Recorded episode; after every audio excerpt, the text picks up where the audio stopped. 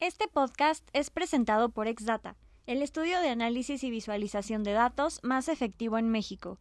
Es el manual que necesitas para potenciar tus negocios y proyectos a través de los datos.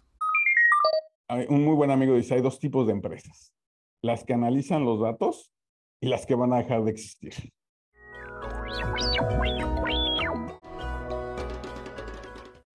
Hola, mi nombre es Lili Cuesta y te doy la bienvenida a DataShot tu dosis semanal de información sobre todo lo relacionado a los datos.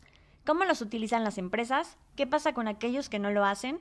¿Cómo su uso puede impulsar tu estrategia de negocios? Y más. Hoy tengo la fortuna de platicar con Javier Ruiz, Senior Sales Engineer de Latinoamérica en Snowflake. Es un tecnólogo experimentado especializado en inteligencia de negocios, data warehousing y administración de proceso de negocio experto en la arquitectura, diseño, desarrollo y entrega de soluciones modernas y de alta visibilidad para el análisis de la información. Bienvenido, Javier, ¿cómo estás? Muy bien, Lili, ¿cómo estás tú? Muchas gracias por invitarme. Es un placer estar aquí con ustedes. Ay, pues me da mucho gusto. Me interesaba mucho platicar contigo en este espacio, sobre todo por el reciente partnership que, que se creó entre Xdata y Snowflake. Y pues nada, encantada de, de platicar. Muchísimas gracias. No, siempre nos interesa conocer nuestro, mejor a nuestros socios, hacer más partnerships con Snowflake y a fin de cuentas evangelizar en lo que es la marca y llevar a las empresas a que usen más los datos a fin de cuentas. Claro, y es que sé que Snowflake es una compañía de, de almacenamiento de datos en la nube, por decirlo como de forma muy resumida, pero me gustaría que desde tu perspectiva dentro de la empresa nos cuentes más de qué hacen, cómo funcionan, todos los detalles. Claro que sí, mira, Snowflake, así en términos generales, es una plataforma de datos en la nube, ¿no? Y bueno, ok, plataforma de datos en la nube, eso es casi, casi como decir, somos todo, ¿no? Pero la realidad es que la, la ventaja de Snowflake es la sencillez en utilizarlo para así almacenar datos. Todos los datos que quieras almacenar los podemos guardar en Snowflake, pero la realidad es que los datos almacenados son solo datos. Necesitamos hacer algo con los datos, ¿no? Tomar decisiones, convertirlos en información que nos ayuden a precisamente transformar las empresas y demás. Entonces, la otra parte que es muy importante de Snowflake es la parte del procesamiento. Si no podemos procesar los datos, no podemos hacer nada. Y eso estoy hablando en términos de la tecnología, cómo funciona, ¿no? Poder almacenar los datos y transformar los datos. Pero algo que es muy interesante, te va a decir, bueno, ok, otras tecnologías también almacenan los datos y también puedes procesar los datos. ¿Qué pasa cuando no tienes que administrar la infraestructura? O sea, cuando no te tienes que preocupar por decir en dónde está el servidor, cómo está la seguridad administrada o, o, configurada, cómo están guardados los datos, en qué archivos, en qué directorio y demás. Cuando no te tienes que preocupar, ¿sabes qué? Llegué al máximo de mi almacenamiento y no puedo tener más. Esas son barreras que se van con Snowflake. O sea, no nos tenemos que preocupar, híjole, a ver si ya llegué, ya se llenó el servidor, no, ya llegué a mi máximo capacidad, capacidad del servidor. No son cosas que nos tengamos que preocupar. La otra es, oye, bueno, datos, hablamos de datos, ¿no? ¿Qué es el dato? Pues el dato es algo que viene en una tabla, en una base de datos, ¿no? Es un archivo. Pues en Snowflake podemos guardar, la realidad es que todos los tipos de datos, no, no discriminamos, ¿no? O sea, datos que sean en forma tabular, datos que le llamamos semiestructurados, y a lo mejor esto es más técnico, pero a, ver si, formato JSON, formato ORC, parque, no importa, pero la idea es que los podemos guardar. Pero ¿qué te pasa si te digo, sabes qué? También podemos guardar documentos, imágenes, videos, audios. Entonces, la idea es poder tener todos estos datos guardados y almacenados pero además procesarlos para hacerlos, convertirlos en información y que la gente pueda tomar decisiones o procesar, ¿no? Hacer machine learning, inteligencia artificial, inteligencia, perdón, analítica descriptiva o prescriptiva, para que ayuden a tomar una decisión. Pero eso es, a términos grandes, a, grandes rasgos, ¿qué es Snowflake? ¿Cómo funciona? Te voy a decir, bueno, en el centro va a ser como una base de datos que está en la nube, ¿no? Con SQL y demás. Pero eso es muy técnico. Te voy a decir una diferencia muy grande importante de Snowflake. Separamos el almacenamiento y el procesamiento. Así, wow, wow. Bueno, está bien, qué, qué padre, ¿no? Pero, ¿y eso qué significa? Exactamente, ¿cómo funciona? Pero te lo voy a explicar de otra manera. Hazte cuenta eh, que tenemos una empresa que se dedica a mover eh, de transportes, ¿ok? De mover cosas, ¿no? Transporta, este, supply management, supply chain, una cosa así. Y sus camiones, el, la caja donde metes las cosas y el tráiler están unidos, están juntos, no se pueden cambiar, no se pueden mover. Entonces lo que pasa, tú tienes un, un tráiler que tiene una determinada capacidad de, de, de, fuerza para mover cosas y tienes una caja donde tienes la capacidad de almacenar una cantidad limitada de cosas. Y tú lo que le pongas a esa caja, ya le pones bien poquitas cosas y el tráiler lo va a mover muy rápido.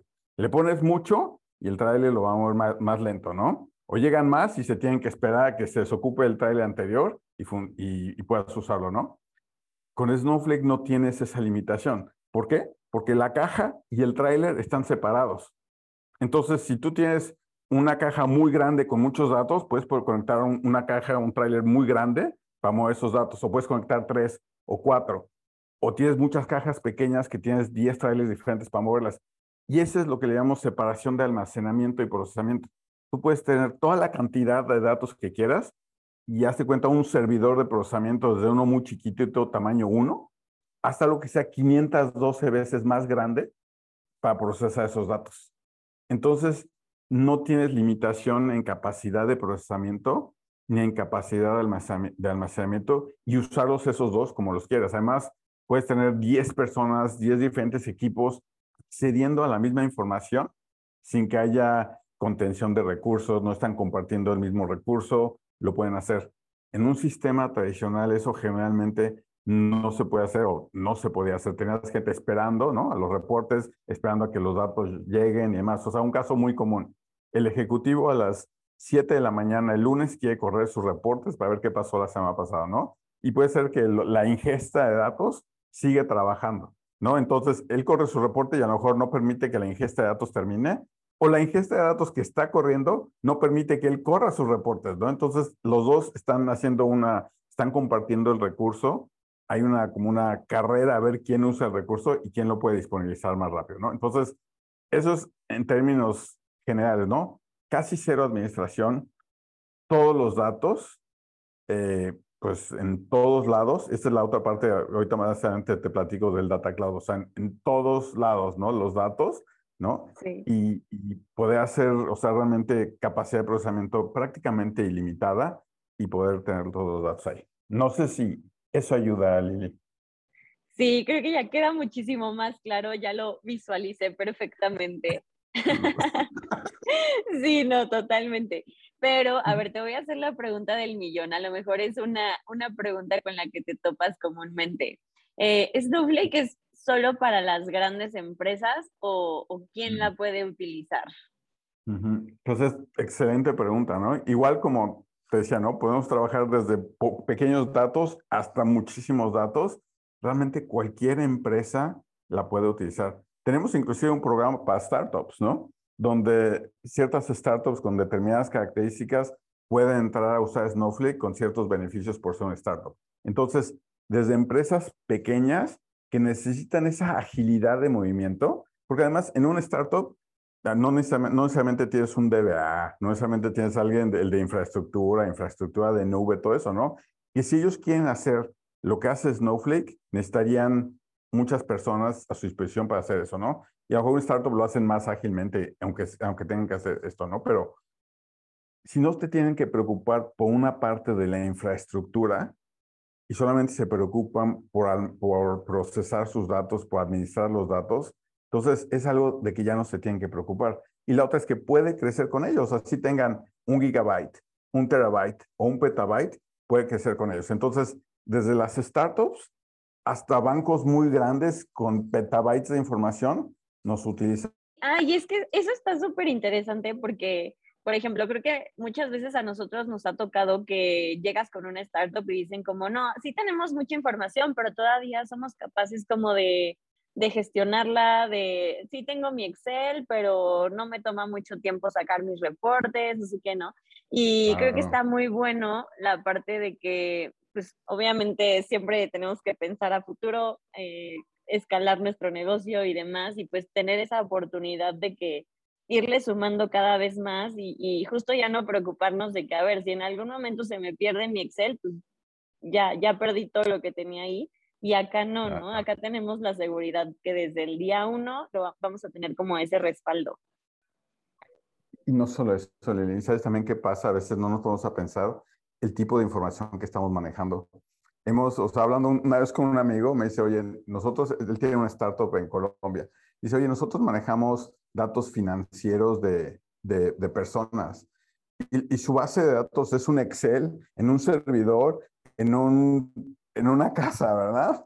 En un departamento. Entonces, ahí ya no es por la cantidad de datos, sino por la seguridad de la información. O sea, que están manejando información confidencial que está almacenada, o sea, ellos lo hacen muy bien, ¿no? Pero información que puede estar confidencial, que puede estar almacenada en un lugar donde, pues no sé, pondrías ahí tu información, ¿no? En lugar de aprovechar una infraestructura que ya está probada, con seguridad integrada, comprimida, encriptada, ponle todo lo, lo que quieras que ya funciona que funciona para un banco súper grande como para una empresa muy pequeña. Entonces, o sea, no solamente es cantidad de datos, no solamente es cuánto los proceso, sino a veces no medimos el riesgo de los datos que tengo, ¿no? ¿Qué pasa si se me pierden esos datos? ¿Qué pasa si alguien me roba esta información? ¿Qué, qué pueden hacer con esa información? Entonces, eso es también otro factor muy importante. Yo, platicando con otra empresa en México hace como un mes, ellos manejan información pues también muy confidencial como de pacientes y demás. Igual lo tenían en un servidor, en un WeWork, ejemplo, ¿no? Ahí es donde guardan la información, ¿no? Entonces, queremos tener nuestra información ahí. Y como, como startup, ¿no? ¿Qué cantidad de riesgo estamos asumiendo al no tener esa información tan protegida como puede estar? No digo que no la tengan protegida, obviamente supongo que sí, pero ¿qué tal que la puedes tener mejor protegida si la tienes, en, por ejemplo, en Snowflake, ¿no? Sí, totalmente. Oye, pero a ver, hace ratito me ibas a contar acerca de, Data Cloud. A ver, ¿qué, ¿en qué nos ayuda esto para, para, el desarrollo de las empresas? Ah, súper interesante. Hazte cuenta, ahorita lo que tenemos es un Infrastructure Cloud. Y, el Infrastructure Cloud es, hazte cuenta, de la infraestructura en la nube, ¿no? Puede ser el servidor, lo instancias en una nube, en, otra nube y demás. El Data Cloud ya es como una capa arriba de esto. Snowflake puede correr, de hecho no puede, corre hoy en día en AWS, en Azure y en Google. Y aquí eso es muy interesante, que digo no puede correr, sino corre, porque ya lo tenemos corriendo en esas nubes. Cuando alguien instala Snowflake, cuando alguien usa Snowflake, no lo instalan, sigo usando las palabras equivocadas, cuando alguien usa Snowflake, les damos, hasta cuenta, un pedacito de Snowflake en AWS, un pedacito de Snowflake en Azure y otro pedacito de Snowflake en Google. Pero lo interesante es que esta empresa puede tener los tres pedacitos, o sea, pueden tener una, una cuenta en AWS, otra en Azure y otra en Google, y compartir información entre estas diferentes cuentas. Entonces, realmente ya es una nube de datos. Ahora, si nos vamos a pensar, son los datos de mi empresa.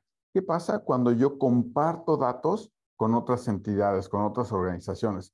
Que yo puedo, a lo mejor yo tengo datos que le pueden interesar a todos, no sé, datos socioeconómicos, demográficos, de clima, de COVID, ha sido un caso muy, interesante, datos de COVID, que se pueden compartir desde mi cuenta hacia todas las otras cuentas de Snowflake en cualquier parte del mundo. Entonces ya se vuelve una nube de datos que no importa en la nube que estés corriendo, no importa en qué lugar físicamente estés, puedes tener acceso a estos datos. Y la verdad es muy interesante, los datos de COVID, ¿no? Se comparten hoy en día y muchas empresas los utilizaron cuando fue el, pico de la pandemia para tomar información o decisiones sobre a dónde hago la subasta de datos, dónde suministro datos, dónde hago todo esto. Y simplemente es porque tenían los datos disponibles sin tener que decir, oye, voy a bajar los datos de John Hopkins que exageraron el día de ayer, los voy a cargar el archivo, lo voy a procesar y tener alguien que haga eso todos los días. Con que una persona lo haga, un grupo lo haga, esto ya lo puede compartir con todos. Entonces es el, Data Cloud, ¿no? La facilidad de tener datos dispersos en la nube y que se puedan compartir, ya sea yo con entidades adentro de mi organización, con a lo mejor con mis, mis, este, mis socios tecnológicos, mis socios de negocios, o simplemente enriqueciendo datos que están disponibles a través de un mercado de datos. Sí, y aparte creo que ya es algo que es súper indispensable, ¿no? Sobre todo justo, digo, a raíz de la pandemia, que muchas empresas se pasaron a trabajar de manera remota, que tienen personal en otros países, como dices, como que ya no hay, o sea, ya, ya es súper importante tener el acceso a la información, poder gestionarla en cualquier uso horario que te encuentres, desde cualquier plataforma que te encuentres también. Entonces, sí creo que es una, una gran ventaja que todos deberíamos estar como utilizando, ya está, ya es imprescindible, casi, casi. Sí, y aunado a eso va un concepto que se llama el enriquecimiento de datos, ¿no? El poder decir, oye, voy a agregar datos de, de clima a, mi, a mis ventas. ¿Cuánto afecta el clima a mis ventas o datos sociodemográficos a mis ventas y ver cómo se compara una tienda en un lugar con, con los datos sociodemográficos de ese lugar con otra tienda en otro lugar con ese mismo tipo de datos. Entonces, eso es, para mí es el enriquecimiento de datos, que es algo muy importante. Hazte cuenta, una analogía sería como si vieras una película y le quitas el sonido, ¿no? O sea, tienes todas las personas, todas hablan y demás, pero cuando agregas el sonido, se da una, una dimensión extra que no tenías antes, o el sentimiento, el tono, el, el, suspenso, ¿no? De Halloween o lo que sea, ¿no? Que si nada más oyes las voces no es lo mismo. Igual es el enriquecimiento de datos, te da una dimensión extra a la información que pues puedes saber cosas que antes no, no te imaginabas que existían en la relación de los datos. Claro, y, y, a ver, cuéntame un poco de cuál ha sido el reto más grande al que te has tenido que enfrentar en los más de 25 años de experiencia que tienes aquí en este mercado? que son de diferentes estilos, ¿no? obviamente hay retos personales, ¿no? El conocerse a sí mismo, ¿no? De que cuando sales de la universidad sales así con todo el empuje, vamos a conquistar el mundo, ¿no? Y la realidad es que es difícil conquistar el mundo, ¿no? Pero tienes que empezar conquistándote a ti mismo, aprendiendo de ti, obviamente a veces crecer, ser más humilde, ¿no? Conocer más a las personas, tener más empatía y demás, ¿no? Eso es una parte de aprendizaje propio, ¿no? En algún momento en estos 25 años también tuve mi propia empresa, ¿no? Entonces eso es algo que es muy interesante, es un gran reto, o sea, no es tan fácil decir, voy a poner mi propia empresa, ¿no? Y, y fue, me gustó muchísimo, o sea, era un, un objetivo que tenía en la vida, lo, lo, lo he logrado, pero tampoco es fácil, ¿no? Es un reto, es un reto porque es un momento donde no solamente estás buscando y vendiendo para ti, sino para gente que depende de ti, ¿no? Entonces, pues no es fácil, ¿no? Ya dejas de pensar en ti mismo, tienes que pensar en, en este, empleados y demás, ¿no? Entonces son retos y cosas que, que uno aprende, ¿no? Eh, ahora hablando del punto de vista, vamos a darle aquí, dime. Ah, te, te voy a interrumpir tantito porque me, me, llamó, me llamó mucho la atención eso, porque creo que pues te ayuda muchísimo para la posición que tienes ahorita, ¿no? O sea, tener como estar de, haber estado del otro lado y entender perfectamente las necesidades de tus clientes, entender cuáles son como los sentimientos, la incertidumbre que les puede traer, como el hecho de contratar algún servicio, eh, cuáles son las preguntas que realmente te haces, porque una cosa es como decir, ay, a ver, yo desde mi parte de vendedor, pues siento que esto es lo que te conviene, pero como el estar del otro lado de a ver, yo ya pasé por esto y, entiendo cuál es tu preocupación y todo. Claro, no, no, completamente. Está una perspectiva diferente, ¿no? Que a veces no, no, la, no la tenías antes, ¿no? Trabajas para la empresa, estás bien resguardado ahí y tienes tu, tu, tu, idea de cómo funcionan las cosas y deberías de comprarme y por qué no me compras, ¿no? Pero también estando del otro lado, te das cuenta, pues a lo mejor hacia dónde vas a poner, eh, invertir, ¿no? Los empleados, en qué tecnología, cuándo y demás, o simplemente cosas más sencillas, hablando si es un socio comercial de alguna empresa de software grande, ¿no? Que también lo, lo, lo hice cuando tenía mi empresa, ¿no? Entonces, pues ellos dicen, oye, ¿cuánto estás vendiendo y para cuándo? Oye, ¿cuándo vas a cerrar esto y cuándo cerrar el otro? Y tú dices, bueno, espérame tantito, ¿no? Ahí voy.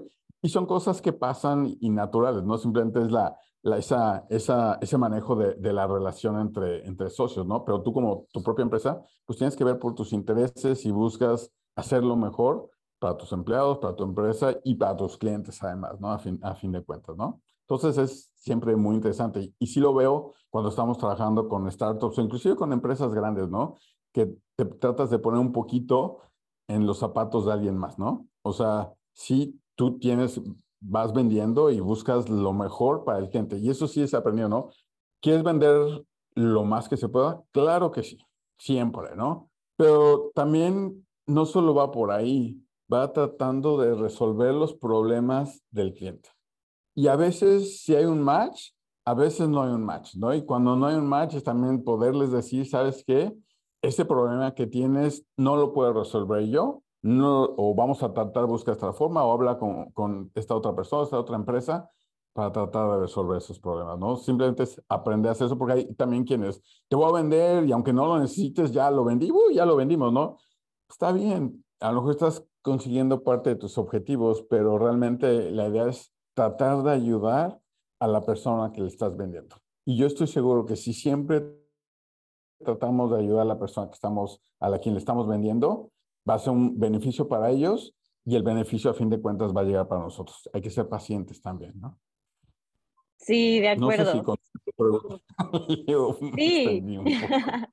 no, está súper bien. Creo que nos da un panorama muy amplio como de todos los retos a los que nos podemos enfrentar. Y muchas veces como que nos enfocamos en una sola área, ¿no? Así que hago esta pregunta y es como de, ah, no, pues en el último año me topé con esto en mi trabajo actual, pero creo que hay un camino detrás que, que te ha llevado a, pues a justo a poder afrontar ese tipo de retos. Entonces, me gusta que nos des ese, ese background. Gracias, Lili. Gracias. Oye, pero y considerando, bueno, ahora sí como metiéndonos un poco en cuanto a Snowflake, en la expansión que han tenido en Latinoamérica, ahí cuáles han sido los retos, cuál ha sido la diferencia. Retos, pues siempre estamos abriendo un mercado nuevo, ¿no? así tal cual eh, con, con, con, el, el, ingeniero, ¿no? el ejecutivo de cuenta con el que yo trabajo, yo lo veo como si estuviéramos creando un camino nuevo, ¿no? Entonces vamos con un pico y una pala ahí, abriendo camino, abriendo brecha. ¿Qué significa eso? Pues es dando evangelización de lo que es Snowflake, ¿no? El conocimiento de la marca, ¿no?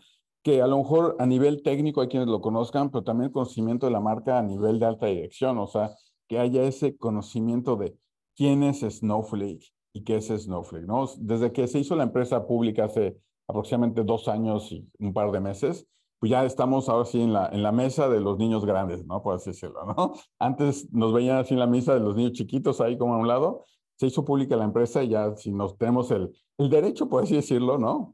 De estar en la mesa de los niños grandes. Pero ¿qué significa eso? Que de todas maneras nos tienen que conocer quiénes somos, ¿no? O sea, muchas veces hay quien no sabe qué es Snowflake o sabe algo apenas lo que han oído de Snowflake, sabe que es un, un data warehouse o que es solamente, no sé, para almacenar datos o algo así en particular, ¿no? Entonces, Snowflake es mucho más que eso y es el ayudarles a entender qué es Snowflake, cómo les puede ayudar y qué beneficios pueden obtener, ¿no? Esa es una parte. Otra cosa es el cambio de paradigma. No es, o sea, Latinoamérica, por ser Latinoamérica o por cómo funciona Latinoamérica, no sé exactamente por qué, ¿no? Realmente vamos un poco más atrás de cómo van Estados Unidos. Y también porque Snowflake está llegando, o sea, no empezó, no empezó Snowflake y vendió primero en Latinoamérica, ¿no? O sea, empezó en Estados Unidos y poco a poco se ha ido expandiendo, ¿no? Entonces es dar ese conocimiento de qué es Snowflake. La región también, pues, generalmente va atrás en los avances tecnológicos, ¿no? No que sea retrasada la región, sino va atrás generalmente en avances tecnológicos. Entonces,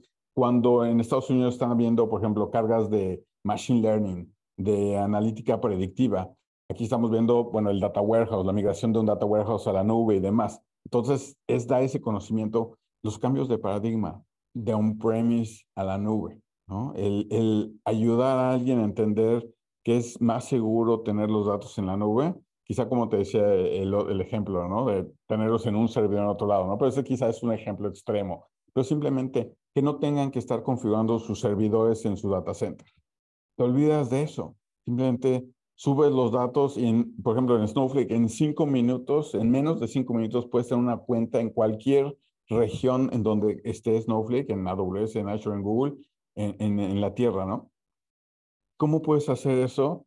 Con tus data centers. Simplemente no se puede. Pero es ese cambio de paradigma, ¿no? En ese sentido. El paradigma también de trabajar con un ecosistema de tecnologías nuevo, porque también a lo mejor antes trabajamos con eh, un ecosistema de tecnologías on-premise, ¿no? Para un ETL, para la base de datos, para mi visualización.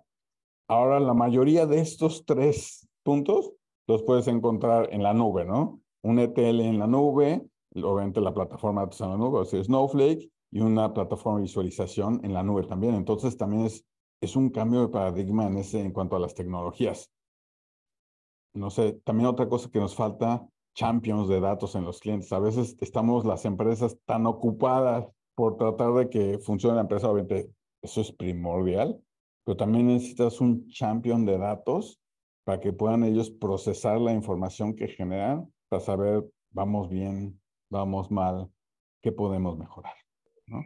Oye, pero ¿qué, ¿qué, tan fácil ha sido esa, como esa evangelización? Porque, a ver, siendo realistas, otro, otra característica de nosotros en, en, Latinoamérica es que a lo mejor somos como más conservadores, ¿no? O sea, como que a veces nos da miedo dar ese salto y decir como, pero a ver, mis datos están en la nube, ¿dónde están? O sea, como que a lo mejor no es algo tan tangible.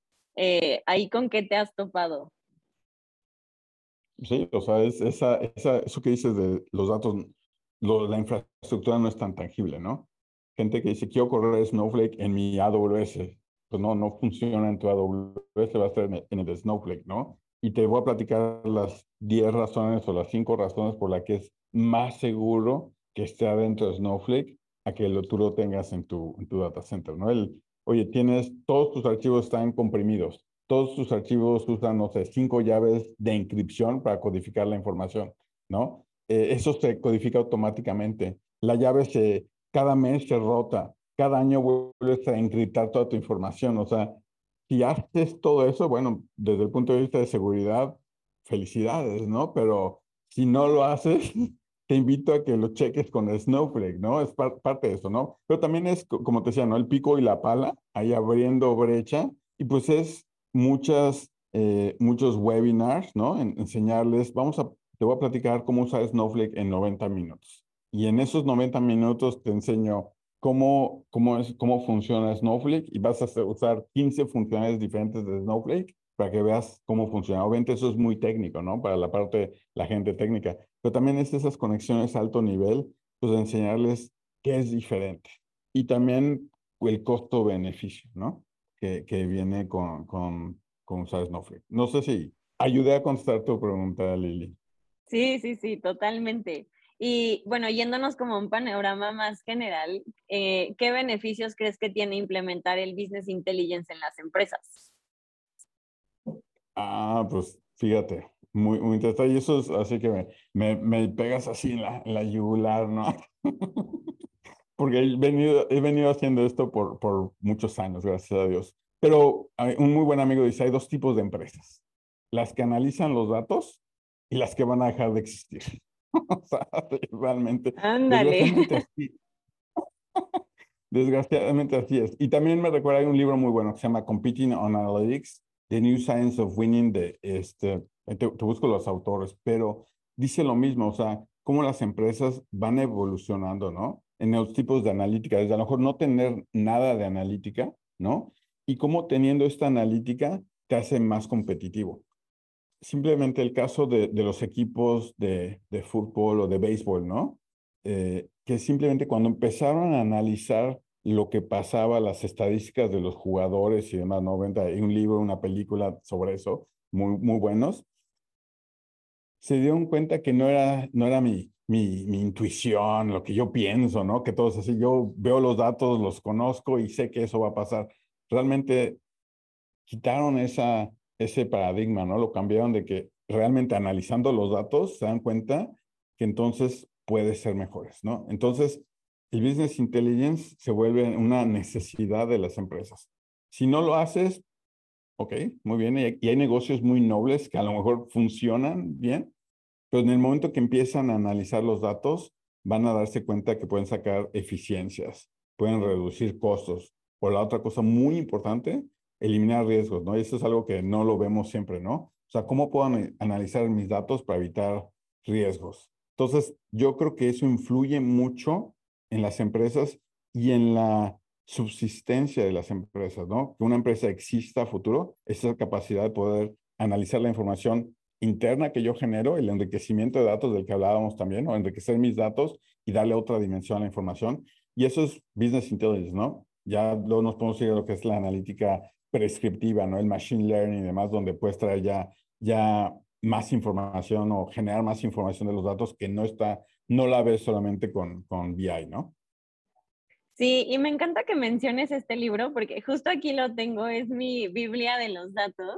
Eh, creo que de ahí he, aprendido así la mayor parte de lo que sé de esto, es de Thomas H. Davenport y Jan Harris. Ahí por, por si lo quieren buscar, quienes nos escuchan.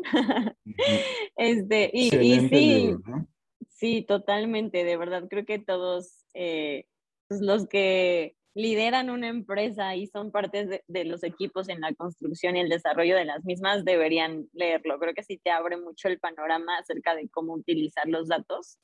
Y, y a ver, hablando de esto, ¿cómo influye el análisis de datos en la toma de decisiones de las organizaciones?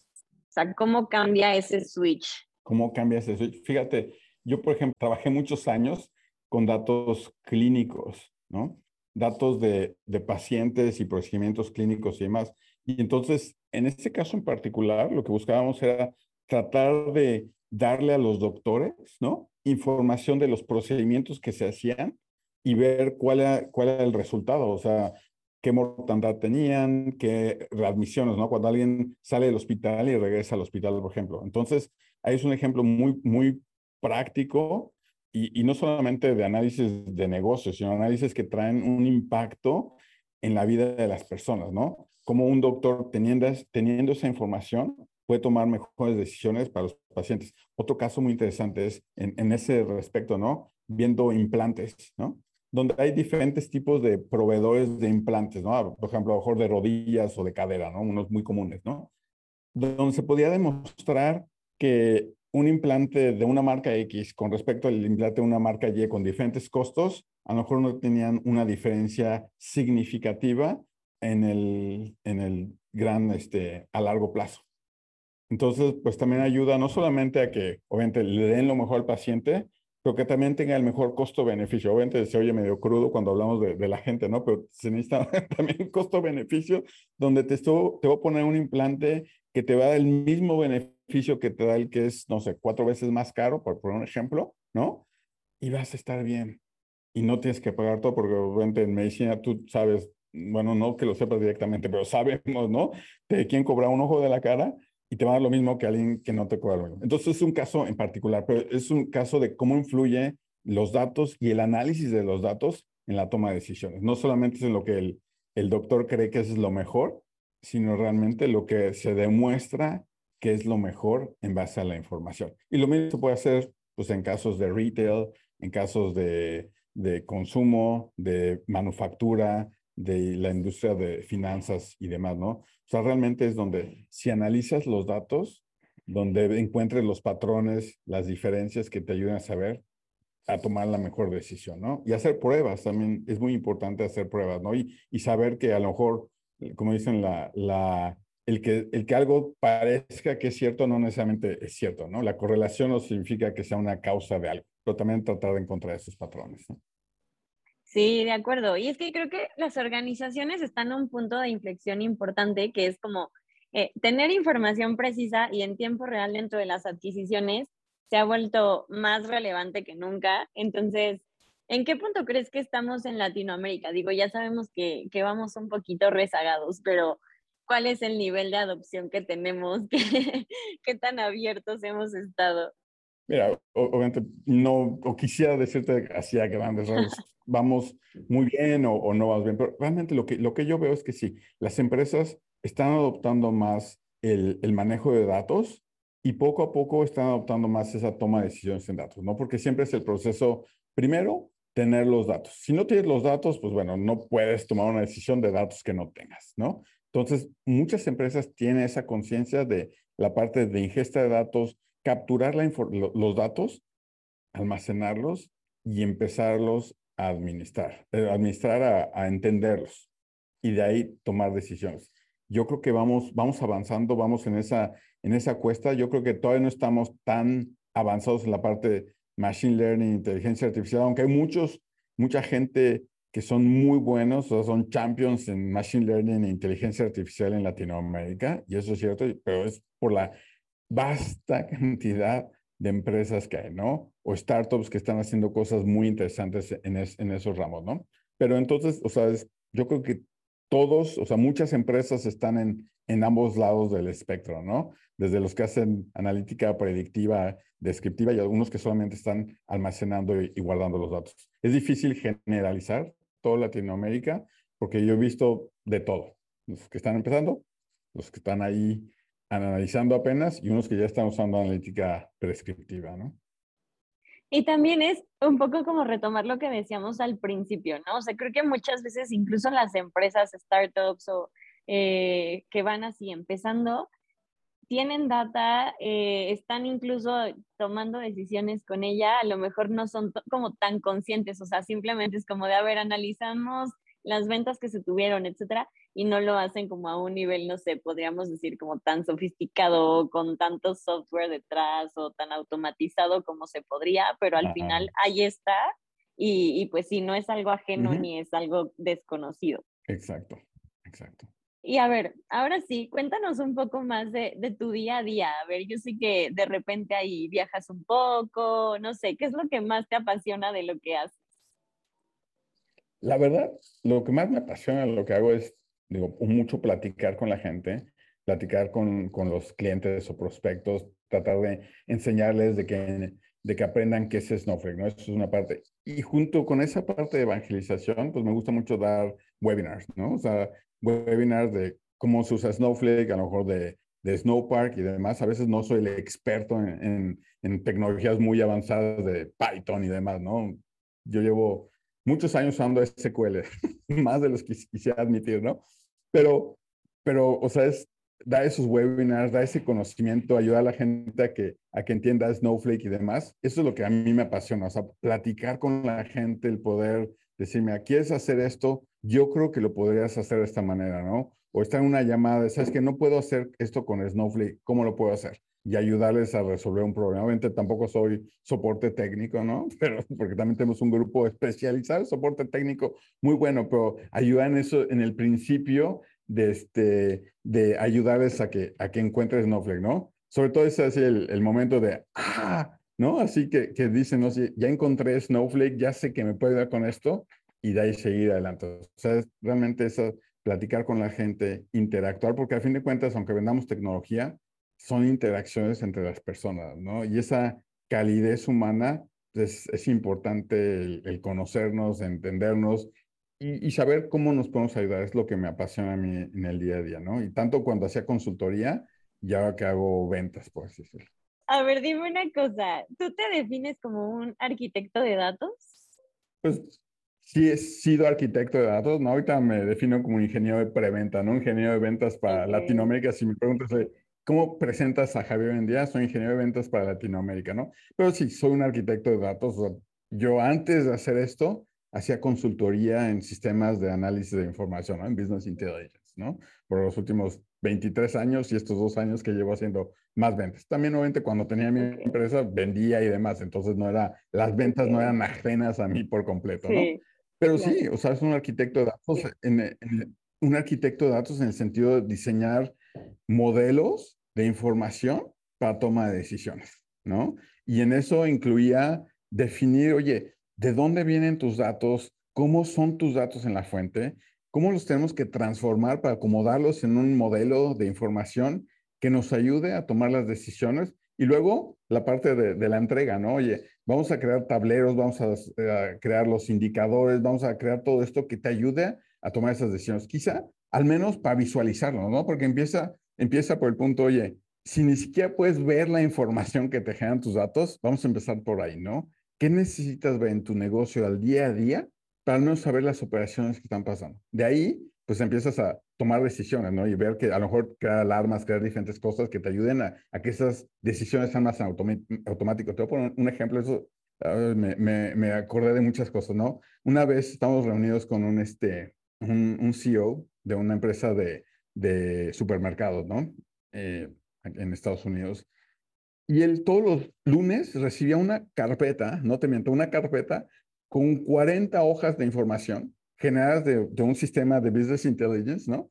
Y donde él analizaba, o no sé si él lo hacía, alguien lo hacía por él, no línea a línea, ¿no? Pero tratar de analizar qué productos se tenían que vender mejor, qué productos iban bien o qué productos iban mal. Y con eso hablaba todos los lunes con el equipo de, de, que compran y venden los productos con los, con los, este, los proveedores para ver qué tenían que hacer o con las tiendas, ¿no? Y eso lo transformamos en un tablero que le decía, oye, estos son los top products, los que están hasta abajo, ¿no? Y crear esas alarmas para que en lugar de tener que tratar de, de encontrar la aguja en el pajar, ¿no? Le, decíamos dónde estaba esa aguja dentro de todos sus datos, ¿no? Entonces, pues sí, sí me he considerado también como un arquitecto de datos para crear ese tipo de soluciones que puedan ayudar a la gente a tomar la información. Entonces, eso también me gusta mucho. Y en lo que hago ahorita, lo que es padrísimo, pues es que no solo lo veo con una o dos empresas cuando sea consultoría, o sea, ahorita hablo con 10, 15 empresas en una semana, en dos semanas, y es tratar de ayudarles a todos ellos a que tengan lo mejor para tomar esas decisiones. A ver, y cuéntanos, ¿cuál es lo mejor de los dos, de los dos mundos? O sea, si, si hubiera una persona que, que, ya sea que quiere ser arquitecto de datos o que quiere como, eh, o a lo mejor ya pasó también por ese camino y quiere incursionar en la parte de ventas, que a mí se me hace un perfil súper valioso, digo, a mí me encantaría tener algo, un background así, pero bueno, a ver, cuéntame, ¿qué es lo mejor de ese mix? Lo mejor de ese mix, yo creo que lo mejor de ese mix es realmente haber pasado, conocido tanto, ¿no? En cuanto a análisis y toma de decisiones, que ahora puedo platicar con alguien y decir, ok, estás haciendo esto, yo creo que lo puedes hacer mejor de esta manera, o mira, alguna vez tuve este problema y así lo resolví. Entonces, pues ese es el, el, bagaje de información realmente que a veces cargamos que ni sabemos, ¿no?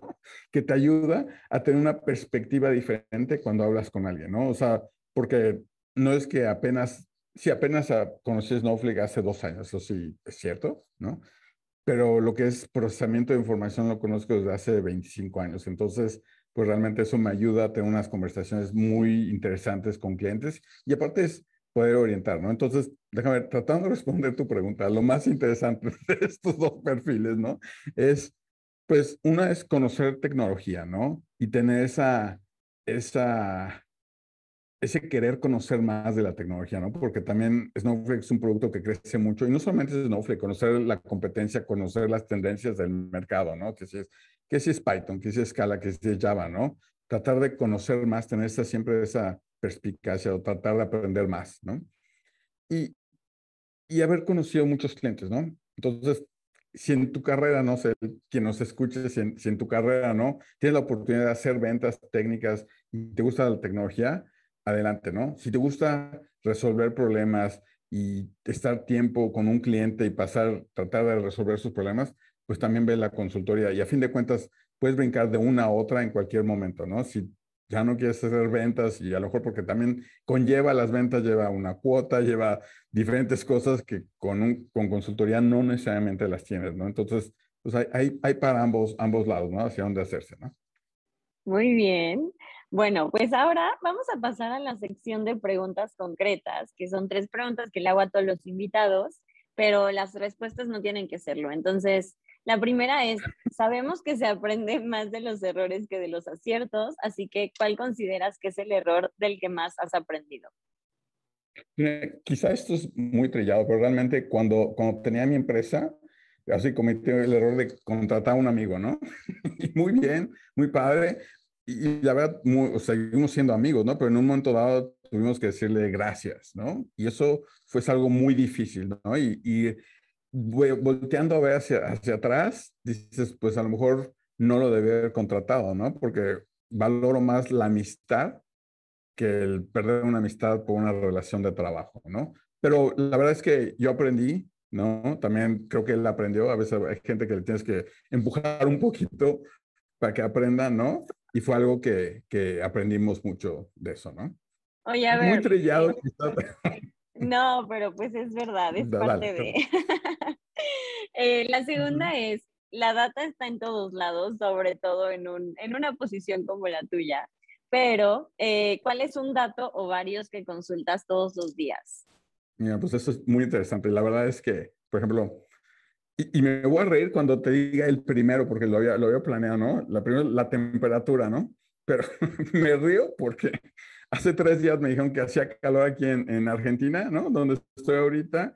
Y la realidad es que me vine sin suéter, ¿no? Y tuve que comprar una chamarra el día de ayer porque bajó como a 15 grados. Pero bueno, quizá no la revisé antes de venir, pero te diría que sí la reviso todos los días, ¿no?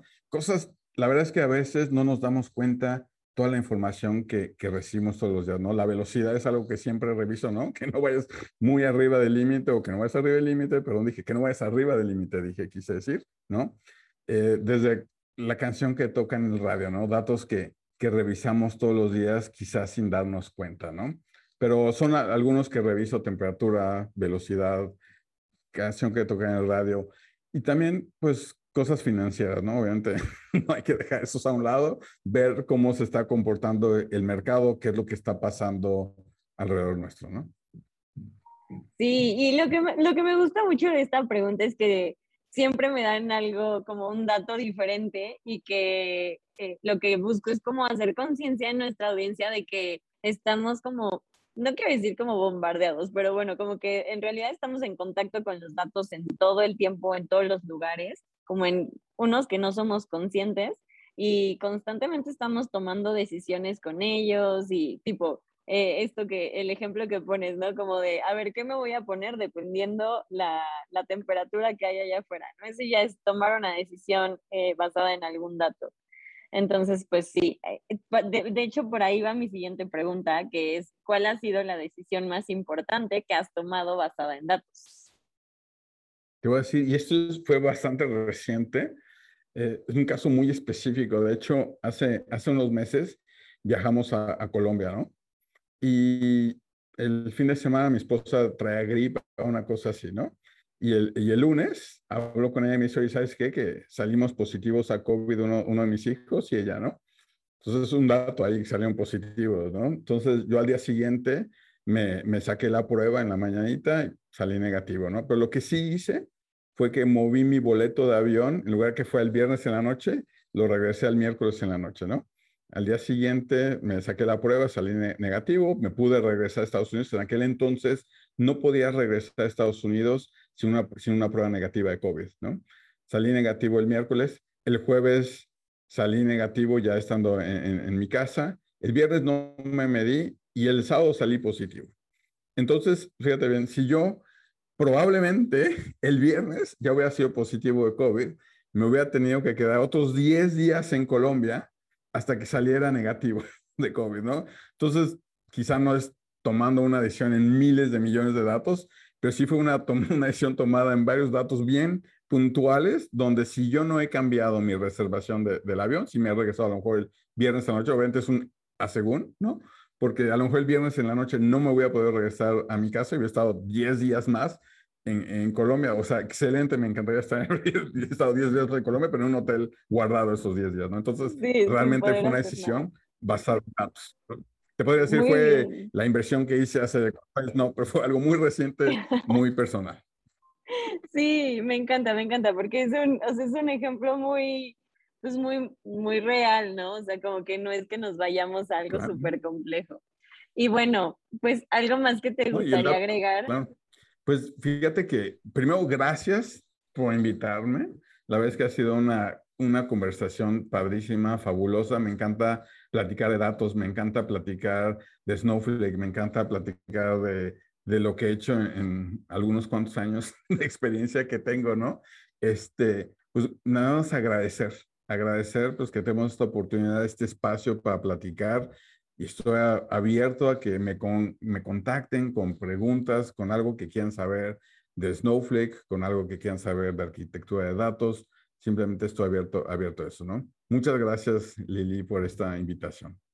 Ay, muchas gracias a ti por la apertura, por contarnos todos estos detalles acerca de tu experiencia, todo este expertise que has adquirido a lo largo del tiempo y pues nada, eh, muchas gracias también por, por, ponerte a disposición de nuestra audiencia. Ya, ya será que te puedan encontrar ahí en LinkedIn, este, buscando ahí tu nombre, tu perfil. Y pues me, dio, me encantó platicar contigo, aprendimos mucho y gracias nuevamente. Si te gustó el episodio, compártelo con alguien. También sigue Datashot en Spotify y califícanos con 5 estrellas para que más personas nos encuentren y podamos tener nuevos invitados. Eso es todo por hoy, yo soy Lili Cuesta y sigamos transformando datos en activos.